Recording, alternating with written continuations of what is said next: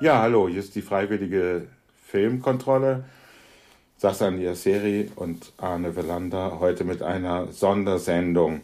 Sassan ist es gelungen, in einer spektakulären Aufführung im Berliner Zoopalast den Film The Batman zu schauen. Äh, mir ist es leider nicht gelungen, ein Drei-Stunden-Film von äh, Matt Reeves, der große Superheldenfilm, nicht nur des Frühjahrs wahrscheinlich, mit Robert Pattinson als Batman, Zoe Kravitz, Colin Farrell. Und ähm, Sascha wird uns vielleicht auch etwas über die Umstände dieser äh, riesigen Vorführung im Zoopalast erzählen, aber vor allem von dem Film The Batman selbst, der von vielen sehnsüchtig erwartet wird und der äh, nichts anderes als ein Blockbuster wahrscheinlich sein wird. Ja, also ich glaube, die Sag 20, doch. Mhm. die äh, 20%-Regel, was sozusagen die Anwesenheit oder die zulässige Anwesenheit in Kinosälen an, äh, angeht, die scheint auch zu greifen bei den Presseverführungen. Also es war dementsprechend leider leer. Äh, und Ja. äh, nicht so wirklich Stimmung. 20, 20 Prozent etwa. Würde, würde ich Gesetzt. sagen, ja. Es waren Also vielleicht. Schach, Schachbrettmuster, sagt man, glaube ich. Ja, also wer diesen riesigen Saal kennt, äh, der war jetzt vielleicht mit so 50 Journalisten jetzt nicht allzu groß äh, besetzt. Nee, Ähm, sicher nicht. nein, Aber es war von Andrang, riesigem Andrang die Rede. ja, das hat sich nicht erfüllt. Vielleicht waren einfach auch viele davon so ein bisschen abgeschreckt, dass man zusätzlich zu einem dreistündigen Ja. Film auch sehr lange, ja, man muss natürlich die Testnachweise bringen und ähm, Zettelchen unterschreiben. Das ist ja auch alles auch, auch richtig. Man will ja sicher gehen, äh, dass das kein äh, Infektionsherd wird oder im Kino Ja. Kinosaal. Ich kann mir vorstellen, dass es vielleicht daran lag, dass es einfach nicht so voll gewesen ist. Entscheidend ist natürlich, ob der, äh, ob die Kinosäle voll werden, wenn es ähm, normal Ja. anläuft im Kino, was ja diese Woche auch schon ist. Äh, wie du gerade gesagt hast, also mit sehr, sehr großer Erwartung ähm, als, als, als Frühjahrs-Blockbuster auch schon verschoben worden aus dem letzten Jahr. Ich glaube, im Sommer 21 sollte er anlaufen. Ursprünglich Ben Affleck vorgesehen als Batman, ähm, der im Rahmen der Einbindung des DCU-Universums, also sprich mit Aquaman und äh, Wonder Woman und der ganzen Truppe Superman, ähm, dann sozusagen mit denen zusammengearbeitet hätte, als dann klar war, dass ähm, Batfleck, Ben Affleck nicht mehr mitmachen wollte, stattdessen nach einem anderen Schauspieler gesucht wurde und man auf Robert Pattinson dann gekommen ist, der als Darsteller Oder hat. vielleicht, Entschuldigung, man hätte Ja. vielleicht Michael Keaton nehmen können. Naja, der hat doch jetzt wieder sein Cameo. Äh, irgendein Multiverse-Film tritt er doch wieder als Batman auf, aber nicht in diesem Batman. Es ist aber eine gute Entscheidung, Pattinson zu nehmen. Dazu komme ich gleich. Also unabhängig davon, dass ich ihn sowieso, es klingt immer so geschwollen, wenn man sagt, er ist einer der besten seiner Generation, aber er ist es nun mal auch. Von daher gab es diesen Fan-Backlash, den ich überhaupt nicht nachvollziehen konnte, dass er dafür nicht geeignet ist. Äh, vielleicht fangen wir auch mal an, oder ich fange mal ein bisschen an zu erzählen, wie dieser Batman eigentlich aussieht. Ne? Ich bin von seinem Anzug nicht sehr begeistert, muss ich sagen. Es ist nicht so, dass es wie bei Batman und Robin so, äh, Robin ich schon sagen, dass bei Batman und Robin so ist, dass es ein Anzug ist, der mit Nippeln ausgestattet wurde. Es ist ein, äh, aber auch kein dezenter Anzug, sondern er führt so ein bisschen diese äh, Ben Affleck-Tradition der Rüstung fort. Also es ist einer, der äh, die Körperumrisse eher noch potenziert, anstatt sie irgendwie zu ähm, äh, definieren. Er sieht von hinten so ein bisschen aus wie so eine Regenjacke, der Anzug. Und was mir auch aufgefallen ist, weil er so komische Falten schlägt, und was mir auch aufgefallen ist, ist, dass äh, seine Maske die Nase gar nicht richtig bedeckt. Also ich weiß ja, ob es beabsichtigt ist oder nicht, aber da sieht man so ein bisschen den unteren Nasenhügel. Ich finde, dass irgendwie, dass es schlecht sitzt. Das klingt jetzt ein bisschen oberflächlich, wenn ich das sage, aber wenn man jetzt ein Comic-Fan ist und man natürlich auch auf die Ästhetik einer Comicfigur achtet, ist es halt nicht mehr oberflächlich, auch über das Aussehen eines Batman zu reden. Er ist Ja. übrigens auch der erste Batman, den man am Kinn erkennt. Also ich frage mich immer die ganze Zeit, warum man mit Bruce Wayne redet und dann mit Batman und nicht am Kinn erkennt, dass das ein Robert Pattinson-Kinn ist. Ich hätte das so wahrscheinlich sofort erkannt. Interessant ist, äh, Pattinson ist 36. Er ist damit äh, deutlich älter als Christian Bale es war, als er in Batman Begins zum ersten Mal den Batman gemacht hat. Da war Bale 31. Aber er kriegt dieses Jungenhafte irgendwie nicht so richtig aus sich raus, äh, Robert Pat- Pattinson. Das muss kein Nachteil sein. Er ist halt so ein bisschen äh, so ein Emo. Äh, Batman, Emo Bruce Wayne, er hat ja diesen Kajalschiff die ganze Zeit unter die Augen, also er schminkt sich seine Batman-Augen auch nicht ab und trägt immer so ein bisschen so eine po pomadisierte Polle über dem, äh, Tolle über dem Auge. Das ist natürlich auch ganz klar an diese Emo-Bands der frühen Nullerjahre irgendwie so angelehnt. Ähm, insgesamt ist es toll, dass man viel Batman sieht und wenig Bruce Wayne. Ich war immer der Auffassung, dass es mir lieber, ich mochte eigentlich immer lieber mehr Batman sehen als Bruce Wayne, also den Mann im Kostüm. Das war bei den Keaton Batman-Filmen als auch bei den Bale Batman-Filmen gar nicht mehr unbedingt so eine selbst, also so eine Voraussetzung. Man sieht also relativ selten den Bruce Wayne und was mir sehr gut gefallen hat, ist, dass man den Bruce Wayne vor allen Dingen nicht als äh, Milliardärs Bruce Wayne, der Partys machen muss, zeigt, so wie äh, Bale versucht hat, die Rolle noch machen zu müssen. Er ist nie auf Anlässen. Er wird nie eingeladen, außer zu einem Begräbnis. Und er lebt die ganze Zeit nur zurückgezogen. Also das hat mich sozusagen auch immer so ein bisschen gestört, dass man damals bei den Batman-Filmen irgendwie immer noch Bale zeigen musste, wie mit den zwei Ladies im Abend so tut, als wäre er eigentlich ein anderer Mensch. Ja.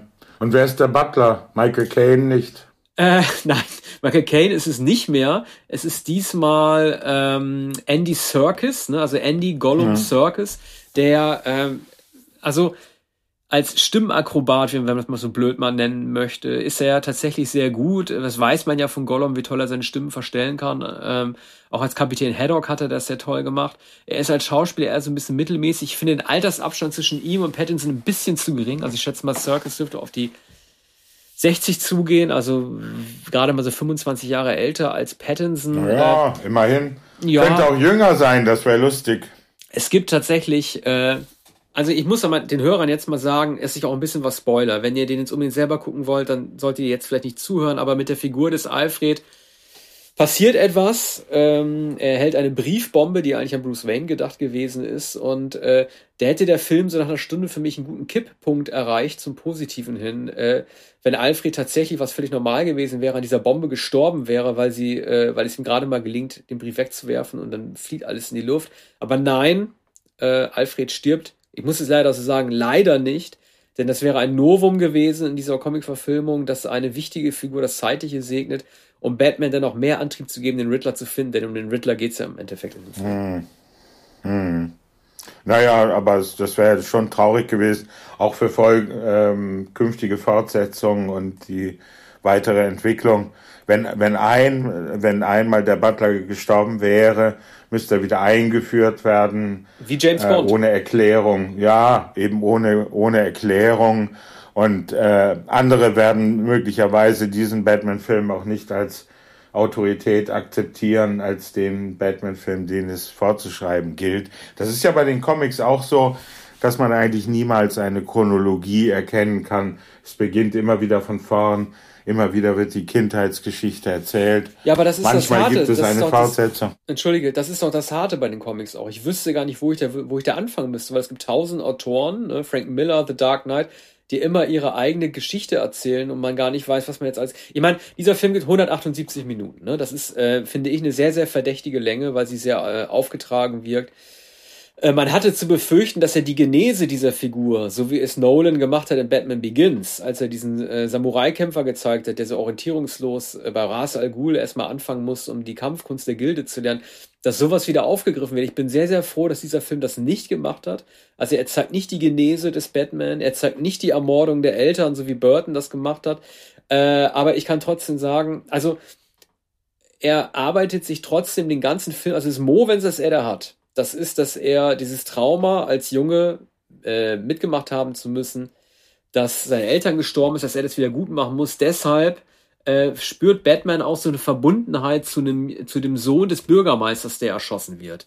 Und äh, er muss halt ihn die ganze Zeit, er will ihn retten. Und das ist sozusagen der Antrieb der Figur des Batman, dass er halt unbedingt will, dass andere Kinder, deren Eltern vor den Augen erschossen wurden, nicht dasselbe Trauma mitmachen müssen wie er. Insgesamt reicht mir das aber nicht für einen starken Film. Es gibt ein paar gute Gadgets. Also er trägt irgendwie so Kontaktlinsen, die die ganze Umgebung aufzeichnen können, damit er ständig parat hat, wen er die ganze Zeit gesehen hat und wen er nochmal neu verhören muss. Das ist so ein bisschen wie so ein Google Glass das dazu beitragen soll, dass er, also im übertragenen Sinne, dass er nichts vergessen will. Er will die Vergangenheit nicht vergessen, er will alles aufarbeiten. Das ist ja noch in Ordnung. Aber er fängt schon so schwach an, weil er mit Voice-Over arbeitet. Wir hatten ja bei Blade Runner mal bei Voice-Over gearbeitet, da hat es teilweise funktioniert, teilweise nicht. Aber der, im Regelfall sind Voice-Over eigentlich immer ein Zeichen dafür, dass ein Film nicht allzu stark ist. Wenn dann die gesprochenen Sätze in dieser verregneten Gotham-Stadt, die auch so ein bisschen wirkt wie das, wie das Blade Runner Los Angeles von 2019 damals, dann sagt er so Sachen wie Fear is a tool. It's a big city. I can't be everywhere. Das sind also sozusagen äh, an Noir angelehnte ähm, äh, Ausdrücke, die aber im Endeffekt nicht allzu stark sind. Ich frage mich zum Beispiel auch immer, warum gilt Batman eigentlich so oft als böse? In diesem Film die Polizei, ist die Polizei von Anfang an nicht gut auf ihn zu sprechen. Sie wollen nicht, dass er mitermittelt. Äh, sie fühlen sich gestört, wenn er mitmacht. Aber dieses ganze System, dass die Polizei böse auf ihn ist oder ihn selber für Kriminellen hält, das, was Nolan eigentlich auch in The Dark Knight mit etabliert hat, das ist hier gar nicht gegeben. Es gibt im Grunde überhaupt keinen Grund, misstrauisch zu sein. Hm. Hm. Ja, könnte ein bisschen schurkischer sein, aber ich habe Batman Batman nie als eine äh, potenziell äh, boshafte oder äh, überhaupt düstere Figur, wohl als tragische und als elegische Figur begriffen. Ähm, aber, aber niemals äh, jemanden, der zum Fürchten ist, außer natürlich für die Verbrecher. Naja, seine, seine Verhöre übrigens haben, ja. haben immer etwas Skurriles. Es ist so, als würde man in der S-Bahn sich mit der Maske unterhalten. Es hat ja. niemals so die Schärfe eines richtigen Verhörs. Das kann ich dir äh, zum Verhör, wollte ich übrigens auch noch mal kommen. Äh, kurz, weil du gesagt hast mit bösartig und so, ne? Er ist natürlich angelehnt so ein bisschen an äh, ein Detektiv. Ne? Er ist, er mhm. ermittelt, aber er hat, er hat keine offizielle Lizenz. Und natürlich ist der Privatdetektiv, äh, auch das kennen wir vom Noir, natürlich immer diejenige Figur, die von der Polizei nicht geliebt ist, weil sie auf andere Art und Weise zu Ergebnissen kommt, als auf legalem oder halt halt auf nicht äh, legalem Wege. Ne? Äh, hm. Wo du mit Verhör das sagst, ne? es gibt auch hier ein äh, Verhör, das er mit dem Riddler durchführt. Und ähm, also ich kann es zum Beispiel nicht mehr sehen, dass äh, Batman regelmäßig bei Verhören ausrastet und auf den Tisch haut oder hier gegen die ja. Verhörglasscheibe haut, so wie bei Heath Ledger und dem Joker damals. Er kommt gegenüber äh, der trickreichen Artikulation seines Antagonisten nicht wirklich weiter. Ähm, er, er verzweifelt, weil er dem auch verbal nicht gewachsen ist. Gerade jemand wie der Riddler, der halt nur in Rätseln äh, redet. Der Riddler äh, ist an sich auch eine interessante Figur.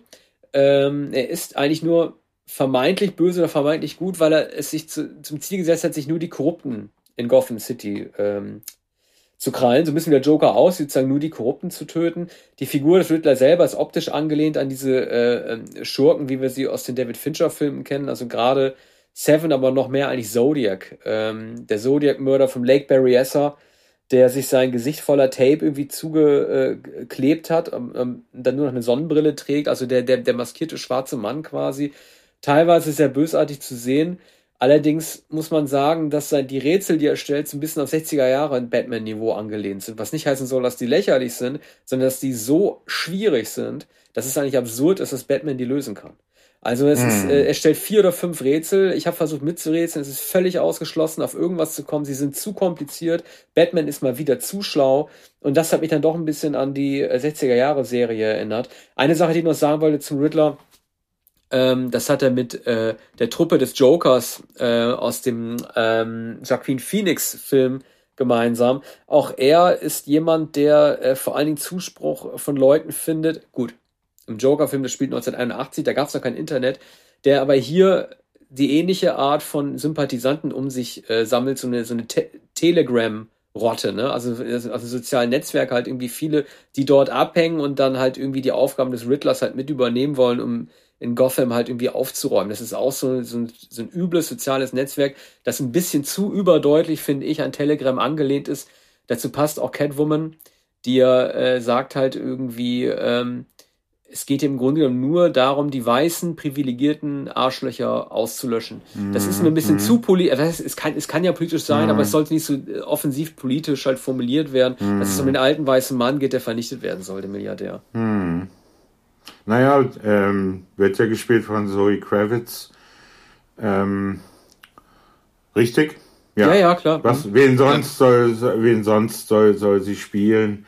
Da ist es eine, eine ähm, möglicherweise naheliegende Erklärung. Jedenfalls liegt die Erklärung näher als etwa, wenn äh, Catwoman in Gestalt von Michelle Pfeiffer wie damals bei äh, bei Burton auftreten würde. Die beste, die beste Catwoman. Von ja. Michelle Pfeiffer.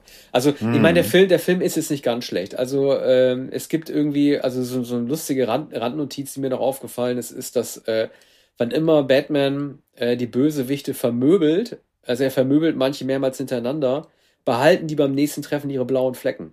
Also den geht's, die sehen praktisch immer demolierter aus. Also er trifft auf einige Türsteher dreimal und die sehen mit jedem Mal fertig aus. Also normalerweise hast du im Film ja so eine magische Wundheilung. Und das kommt dir überhaupt nicht vor. Das ist ein humoristisches Element. Aber mhm. äh, es ist einfach auch tonal äh, vieles sehr daneben. Dem Film fehlt die Magie oder die Konsequenz, die Härte, die die Nolan-Filme haben. Das ist einfach nur ein, was wir hier haben, ist ein sehr, sehr gut gemachter Actionfilm mit äh, vielen politischen Implikationen, die wir alle schon im Joker, dem Film Joker gesehen haben von, äh, von McCarthy oder halt von äh, dem mhm. Nolan-Film, dass es immer gegen die reichen, bösen äh, Weißen gehen soll. Ich habe das ein bisschen zu oft gesehen, finde ich. Äh, es gibt auch teilweise einen sehr, sehr schlechten Einsatz von Soundtrack-Musik. Also prominent gespieltes Lied ist ja Something in the Way von Nirvana. Äh, das passt thematisch, textlich äh, nicht so richtig zu dem, was man dann sieht oder sozusagen zum Plot selber. Ähm, die am auffälligsten äh, gesungene Stelle im Song von Cobain ist ja Underneath the Bridge. Gut, dann sieht man halt dann irgendwie mm. Batman, wie er mit seinem Bettmotorrad durch, unter der Brücke durchfährt. Das ist mir alles ein bisschen zu blöd. War bestimmt sehr, ja, also das, ja. das, das allein reicht. Das war bestimmt mm. teuer, die, die Lizenz für den Song mm. zu mhm. kriegen, Nirvana zu haben, irgendwie der missverstanden, ja. so wie, äh, also Batman und Cobain, vielleicht haben sie ihre, ihre Ähnlichkeiten. Und um nochmal ganz kurz in den Spoilerbereich nochmal äh, überzugehen, äh, ganz am Ende, ne, da wurde der Riddler gefangen, äh, sitzt in seiner Zelle, aber dann bemerkt er, dass in der Nebenzelle noch ein anderer Krimineller sitzt. Mhm. Und dieser andere Kriminelle, den man nicht sieht, den man nur so schemenhaft sieht, der sagt, ja, bei Leuten wie uns, einer muss dann immer zum Clown gemacht werden. Mhm. Und dann lacht er, dann, dann lacht er natürlich ein ganz spezifisches Lachen. Und das ist wirklich so ein Add-on, den ich, der so doof ist. Ne? Ja. Also klar, man muss irgendwie immer, äh, man muss immer die Brücke bauen zum nächsten Schurken, ja. den man einbaut. Aber äh, ich, war auch froh, dass sie den Joker dann halt nicht gezeigt haben, weil man hat so viele Joker jetzt gesehen. Ne? Äh, alle sind so unterschiedlich, von Nicholson über Ledger ähm, bis zu denen, den keiner beachtet hat in diesem DCU, wie äh, hier ähm, ich weiß es äh, nicht. Punk Joker?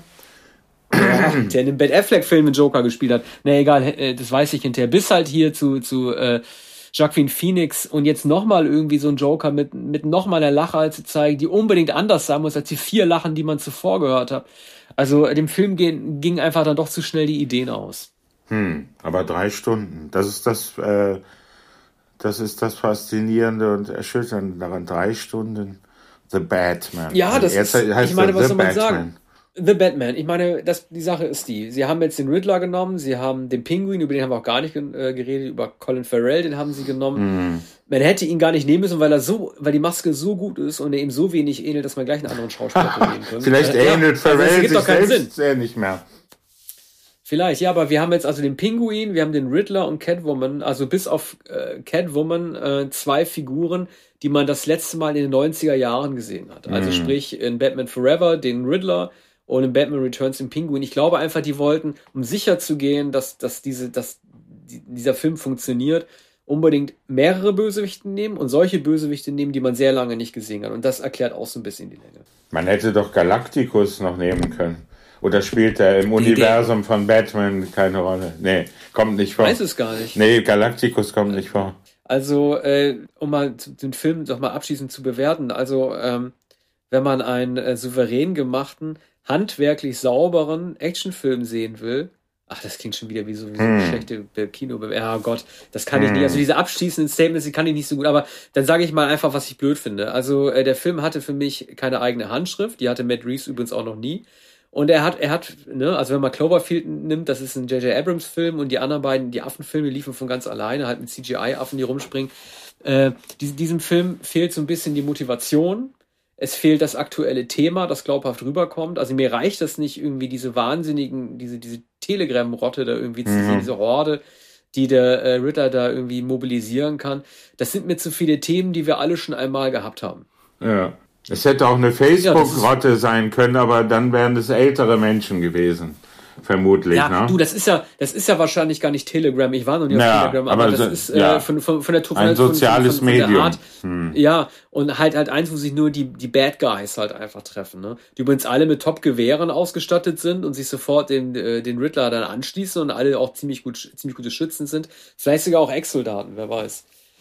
Und äh, ja, also ähm, das Einzige, was mir eigentlich so richtig gut gefallen hat, ist, dass äh, die, also es gibt zwei Sachen, die mir gut gefallen haben. Habe ich ja schon erwähnt. Einmal den Bruce Wayne, der nicht einen auf äh, Party-Milliardär macht, sondern sozusagen als, als äh, rüberkommt wie so ein getretener Hund fast schon.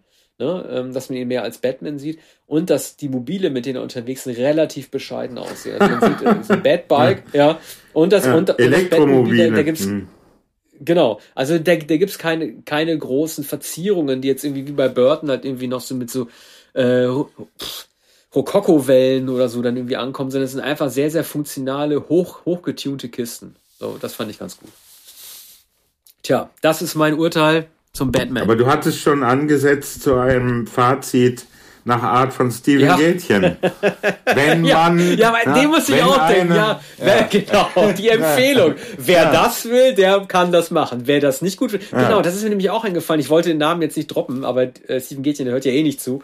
Also, äh, ne? Also diese Empfehlung zugeschnitten auf eine Zielgruppe, an eine Zielgruppe adressiert. Und dann habe ich mitten, als ich begonnen habe so zu reden, gemerkt, dass man eigentlich genauso nicht über Filme reden sollte. Und äh, bin dann da, äh, habe dann noch versucht, die Kurve zu kriegen. Man sehe es mir hoffentlich nach.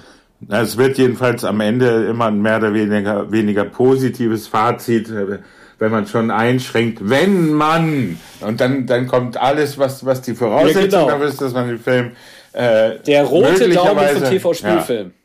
Ja. Der rote Daumen von TV-Spielfilm. Das war einmal so.